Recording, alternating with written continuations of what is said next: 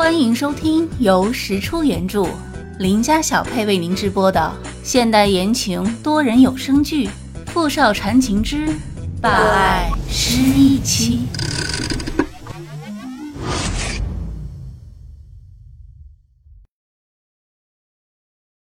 第四十七集。周围就这样安静下来，也不知过了多久，死一样的寂静里。终于响起了念小北难以抑制的哭声。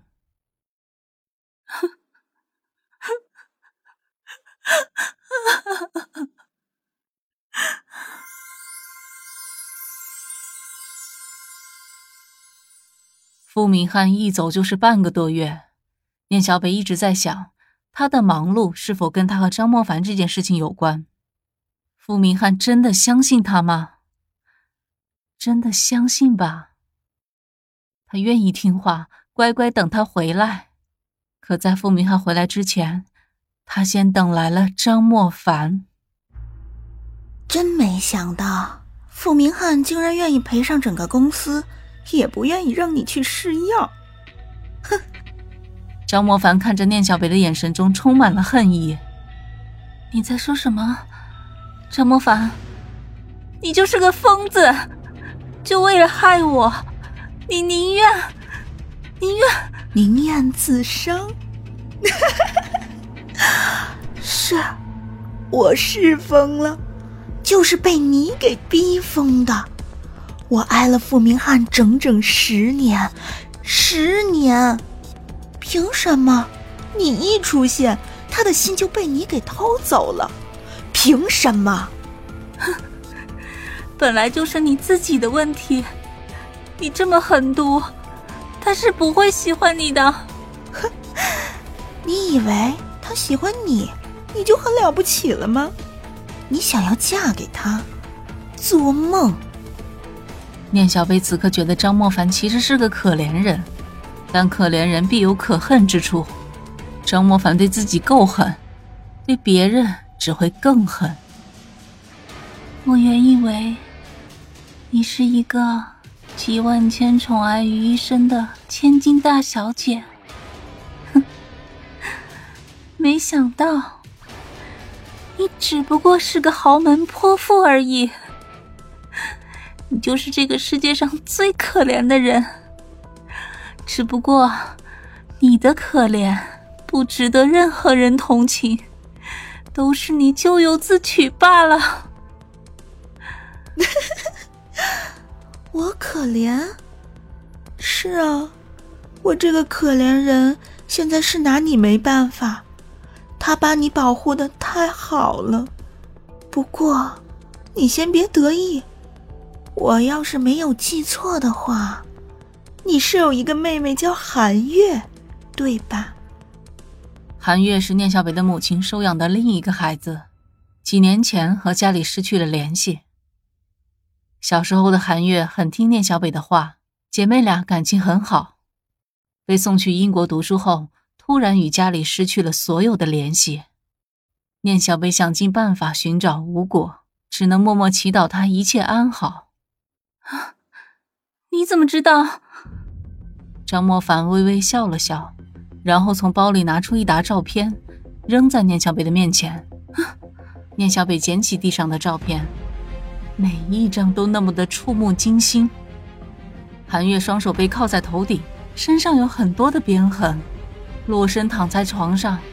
傻子也知道他正在经历什么。你，不，不要伤害他！你放了他！你放了他！放了他！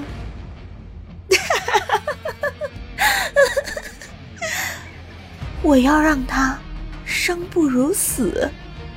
疯子，你不许伤害他！念小北的神经已经绷到了极限，情绪渐渐失控。如果是因为他让妹妹遭此不幸，他这辈子都无法原谅自己了。他看到桌子上有一把水果刀，想也没想的拿了起来，双手握住，指向张莫凡。哎呦，怎么生气了？想要杀了我吗？我要杀了你！我要杀了你！我要杀了你！念小北的脸已经气到扭曲，双目充血，握着刀的手抖得厉害。张莫凡冷笑几声，突然伸手握住了念小北的手：“你来呀，杀了我呀！你要是不杀了我，我就让人把你妹妹的照片放到网上。”你，你，念小北气到颤抖，气到不能自己，但他手中的刀依旧只是抵在张莫凡的胸口，终究是没能刺进他的胸膛，他下不了手。可没想到，下一秒，张莫凡拉着他的手，将刀子刺进了自己的心脏。念小北下意识的松了手，刀子已经刺了进去，鲜血顺着刀口缓缓的流了下来。张莫凡诡异的笑着：“是你杀了我，念小北，这次你逃不了了。”说完，他向后倒去。闻声而至的女仆看到这个情景，也吓得尖叫着跑开去叫人，场面混乱了起来。念小北吓得跌倒在地：“啊，不是我，不是我，和我没关系，不是我杀的，我没有杀人，我没有。”啊！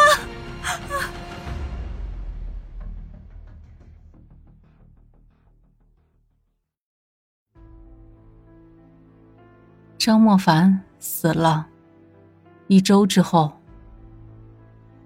念小北从傅明翰口中得知，他没有抢救过来，是他杀了他。如果那天他没有失控，没有拿起那把水果刀，或许张莫凡就不会死。念小贝本来就是个爱自责的性子，张莫凡的死对他打击极大。无论如何都无法减轻心里的负罪感，他已做好了以命抵命或是坐牢的打算。这是他欠张莫凡的，是他应得的报应。威森特愿意放弃对你的起诉，但是你要去帮他试药。我没有杀他。念小北眼角的泪水滴落在枕头上，他知道，虽然张莫凡不是他主动杀的。但确实是因他而死。他始终想不明白，一个人为了害另一个人，可以赔上自己的性命吗？那又有什么意义呢？他念小北得不到傅明翰，那他张莫凡死了就能得到了吗？我愿意接受惩罚。傅明翰将念小北一把拉了起来，他的心好痛。看着念小北一副生无可恋的样子，他再也无法平静。接受惩罚？你知道那是什么惩罚吗？你可能面临的是无期徒刑。我真的没有杀他。为什么你们都不愿意相信我呢？我真的没有，是他自己动手的，我也不知道为什么。真的不是我，我没有杀他。小北，你必须去试药。我不去。是张莫凡就是因我而死的，哪怕是以命抵命，我也不去给他们试药。我是人，我不要当试验品。我害怕。明翰，我好害怕！求求你，不要，不要让我去试药！求求你，明翰。